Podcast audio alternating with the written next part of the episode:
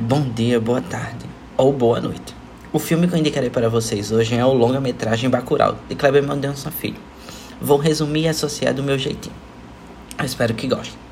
O filme se inicia com um funeral clássico de cidade do interior, com barraco, choro e música. Passado um tempo, carro-pipa baleado, os moradores perdem acesso à internet e a cidade some completamente do mapa. Tudo isso entrelaçado a frases icônicas no roteiro como Aos poucos, os moradores percebem que algo de errado está acontecendo. Drones passeando pelos céus, os números de mortes crescendo cada vez mais na cidade.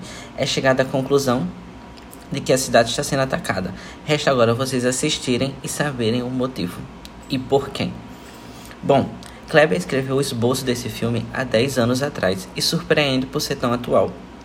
O filme gira em torno de um tema geral que podemos chamar de resistência, entrega crítica e entretenimento no ponto certo ao qual Kleber usa os efeitos da era do cinema novo, da década de 50, no qual ele quer mostrar total realidade desde cenários até o uso de pessoas reais no elenco.